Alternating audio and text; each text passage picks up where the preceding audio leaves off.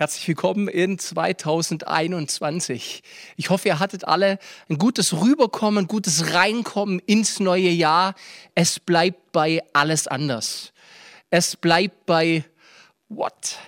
Es bleibt bei, naja gut. Und trotzdem möchte ich hoffen, dass 2021 ein ganz besonderes Jahr ist, das uns zum Guten hinzutun wird. Und da soll es jetzt auch ein bisschen in der Message heute drum gehen. Ganz passend zum Jahresanfang wähle ich den Titel Anders abnehmen.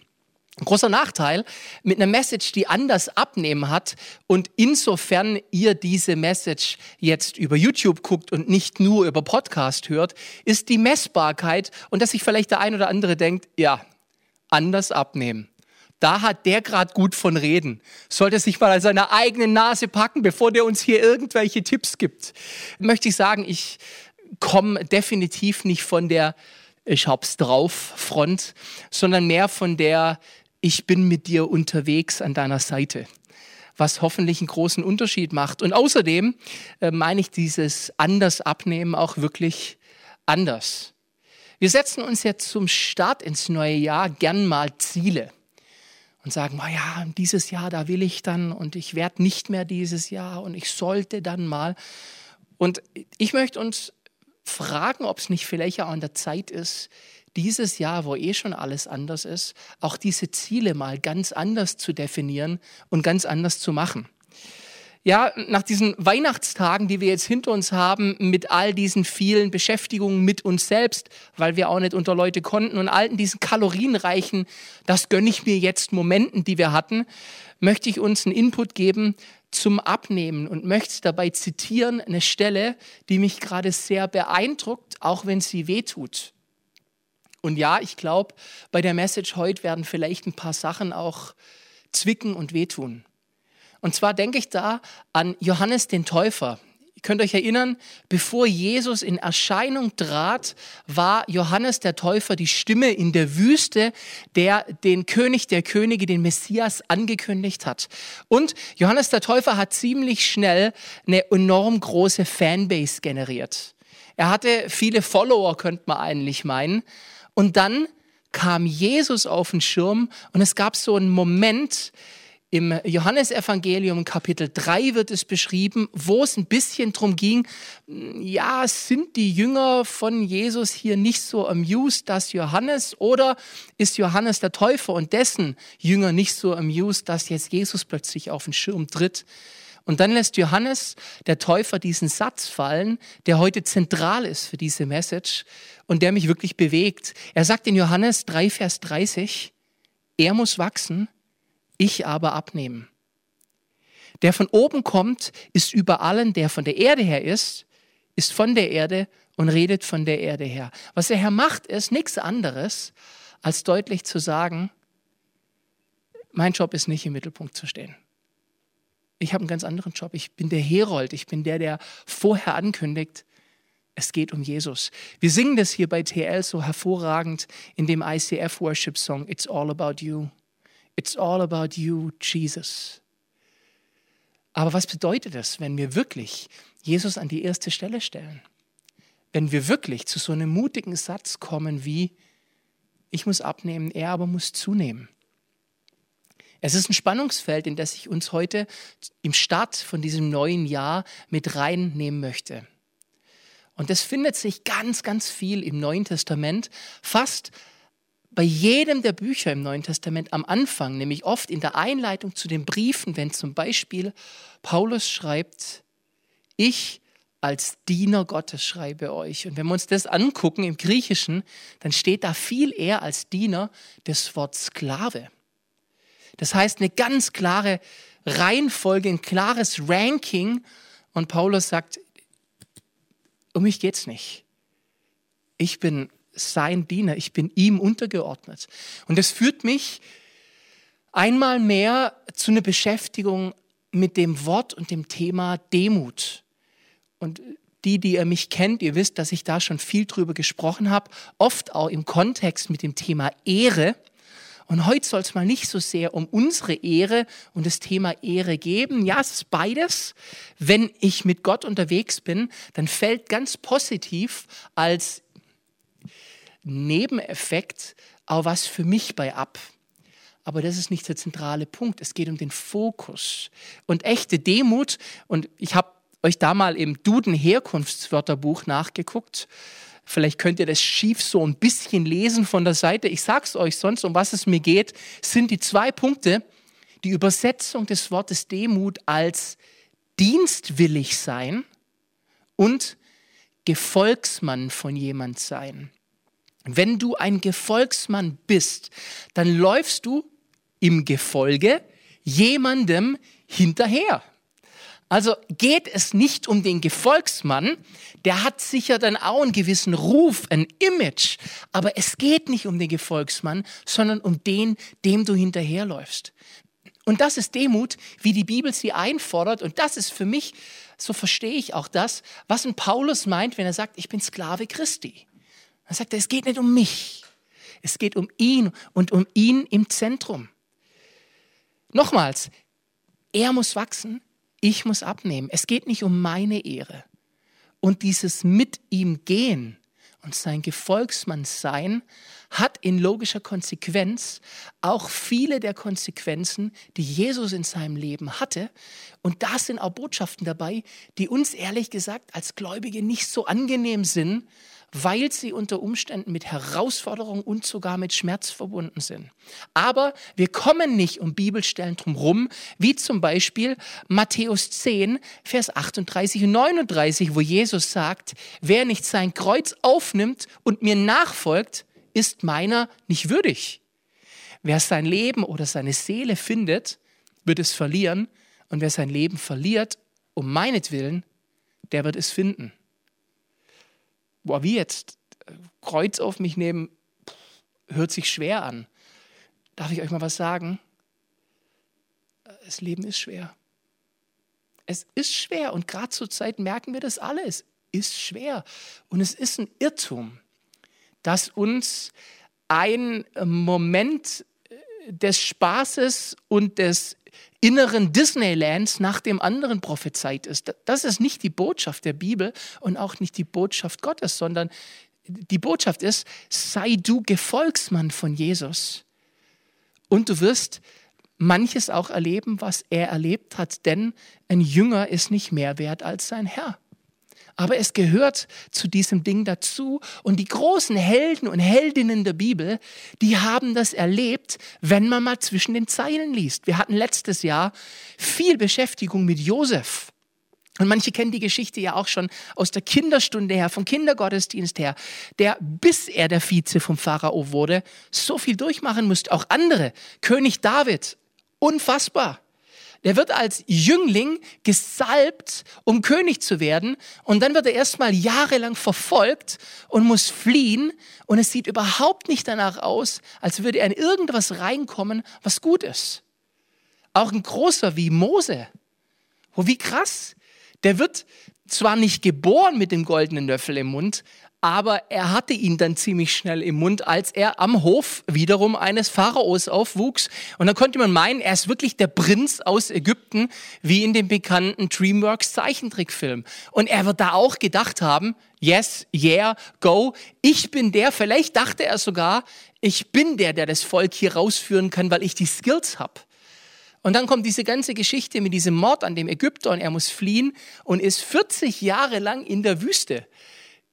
Das war Schmerz, das war Leid, das war Schule und das war eben nicht easygoing. Das war nicht so, wie wir uns die Geschichte für uns wünschen würden. Ja, hier, ich bin heroisch, ich bin der Held.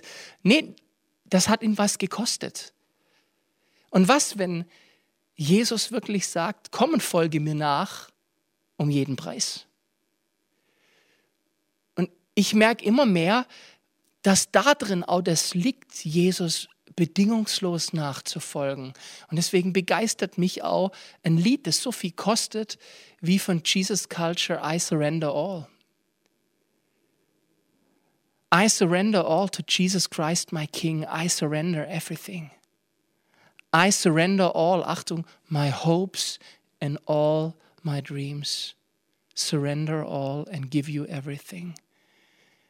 Surrendering, das ist ein sich ergeben, ein, Ein Surrendern, das ist, wenn du für jemanden, der dich übermannt hat, der dich, der dich bezwungen hat, deine Waffen niederlegst und sagst, ich ergebe mich und ich gebe dir hin all meine Hoffnungen, all meine Träume und gebe dir alles. Das kostet was. Das ist heftig. Zurzeit bewegt mich sehr ein Lied To the One von the Love Church. Jesus, more of you and less of me. Let my life reflect your light in me. All I want the world to see is Christ alive in me. Jesus, mehr von dir und weniger von mir. Das ist das, was Johannes der Täufer sagt. Lass mein Leben, dein Licht in mir reflektieren. Und dafür darf ich einfach keine Zwischentöne drin haben, die stören und nerven, sondern es muss Jesu Licht sein, das auf einen sauberen Spiegel trifft, um zu reflektieren. Und ich gebe dir alles. Alles, was ich will, ist, dass die Welt sieht, dich, Jesus, lebend in mir. Und es ist diese Liebe. Was, wenn wir dieses Jahr, das jetzt startet, statt mit den großen Erfolgsvorhaben und den Errungenschaftswünschen, die wir haben, starten mit einem großen Jesus 2021 will ich dir ähnlicher werden. Ich will dich in den Fokus setzen, will in den Fokus setzen, mehr von dir und weniger von mir. Wenn seine Liebe unsere Lebensbotschaft wird, my life song, das Thema meines Lebens, wenn das seine Liebe ist und ich auch immer mehr lerne, die zu leben und zu reflektieren. Gerade diese Zeit, die sehnt sich und lechzt regelrecht nach Liebe, auch weil wir den Eindruck haben, da draußen und um uns herum erkaltet die Liebe immer mehr zwischen den Menschen. Unser Ego ist so ein Thema. Ich für mich. Wer ansonsten schaut nach mir und sowieso Geiz ist geil. Das kriegen wir nicht zusammen mit dem, was die Bibel sagt, wie wir handeln sollen. Jesus antwortet auf diese Sorge um mich, meiner, mir um, um das, was mich betrifft, um meinen Morgen, um meine Planung der Zukunft, antwortet er in Matthäus 6, Vers 33 mit, trachtet aber zuerst nach Gottes Königreich, nach seiner Königsherrschaft und nach seiner Gerechtigkeit. Und dies alles, das heißt die nötige Versorgung, wird euch hinzugefügt werden. Hier ist kein Versprechen für mein Konto wird überlaufen und ich werde steinreich sein und habe bling bling an meinen Fingern, in meinen Ohren und sonst wo. Das ist nicht das Versprechen, das Jesus hier macht. Die Ansage Jesu ist, nimm dein Kreuz auf dich und folg mir nach. Wer also schaut nach mir? Er schaut nach mir. Nach wem schaue ich? Ich schaue nach ihm. Das ist ein Riesenunterschied.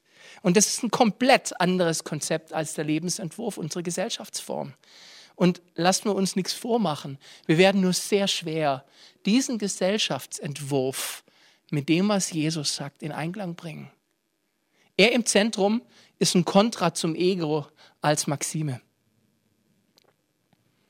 Wir haben hier bei uns bei TL diesen Song Dein Frieden Jesus und ich habe den auch schon öfters zitiert und da ist auch so eine Stelle drin, die zwickt und zwar und deine Wege sind größer als mein Wunsch. Ich leg mein Sehnen und Träumen ganz in dich. Deine Wege sind größer als mein Wunsch. Das heißt auch, ich hätte mir gewünscht, dass mein Weg da lang geht und Jesus sagt, ja, aber mein Weg geht da lang. Wem folgst du nach? Folgst du mir nach, dann Geh diesen Weg mit mir. Und vielleicht heißt das, dafür muss ich ganz und gar meinen Wunsch und meinen Weg verlassen. Es geht nicht anders. Ich lege mein Sehen und Träumen ganz in dich. Das heißt letztendlich, just let it go. Ich lasse es los. Und nein, ich mache es hier nicht auf Eiskönigin und sing Let it go. Nee, aber das ist es. Loslassen. Wisst ihr, was mir beim Loslassen einfällt, ist Bungee Jumping da, da haben wir das auch, diesen Moment. Ein Bekannter von mir hat es vor kurzem gemacht, Bungee Jump. Und äh, ich, ich bewundere das. Es ist dieser Moment, wo du loslassen musst und dich darauf verlassen musst, du wirst gehalten. Und ich sage euch, es ist so, bei Gott müssen wir loslassen. Und das Loslassen ist von meinem Plan. Es ist ein Loslassen, wie ich es mit meinen Töchtern hatte, wenn sie auf einer Erhöhung standen, auf einem Stein, auf einem Baumstumpf und ich gesagt habe, komm, spring, komm, ich fange dich wirklich. Und, und du hast diesen Moment, wo du springen musst. Und das ist eben schwer, wenn du eine ganze Armada von schlechten Beratern um dich hast, die sagen, lass bloß nicht los. Wieg dich in Sicherheit. Versicher dich. Sei sicher, dass du nach dir schaust und dass dir nichts passiert. Oder ob du auf die Stimme vom Vater hörst, der sagt, let it go. Spring einfach. Und dieser Sprung des Glaubens, der wird in einer Form nötig sein. Du wirst in irgendeiner Form diesen Sprung vom Kopf des Löwen wagen müssen. Du wirst in irgendeiner Form sagen müssen, es ist entweder meine menschliche Kraft und mein Erfolgsplan oder sein Königreich. Wisst ihr, der Nachteil von so einer Message ist eindeutig, neben dem Titel und der Messbarkeit vom Body Mass Index, die Nachprüfbarkeit, ob ich selber das, was ich euch predige, auch lebe. Und ihr kennt mich, wenn ihr mich schon ein paar Mal gesehen habt, auch in der Gemeinde als jemand, der Bühne auch mag. Ich habe das jahrelang beruflich machen dürfen mit der Musik und ich bin gern auf einer Bühne. Aber ich merke immer mehr, wie Jesus zu mir sagt, Peter, es geht nicht um dich. Und das ist auch für mich ein riesen Lernfeld. Es geht nicht um dich, Peter, es geht nicht um deine Eitelkeiten. Es geht nicht darum, dass du aussiehst wie aus dem Ei gepellt. Auch ein neuer Trend, der in christlichen Kreisen da ist, wo jeder, der predigt, perfekt aussehen muss und alles muss rund sein und perfekt. Wir versuchen es auch schön zu machen, um ästhetisch nicht anzuecken, wo es geht. Aber Leute, Fakt bleibt, wir sind nicht perfekt. Es ist nicht alles wie Instagram, wo du 100 Filter drüber legst und mit Photoshop jeden Pickel wegmachst. Schwierig.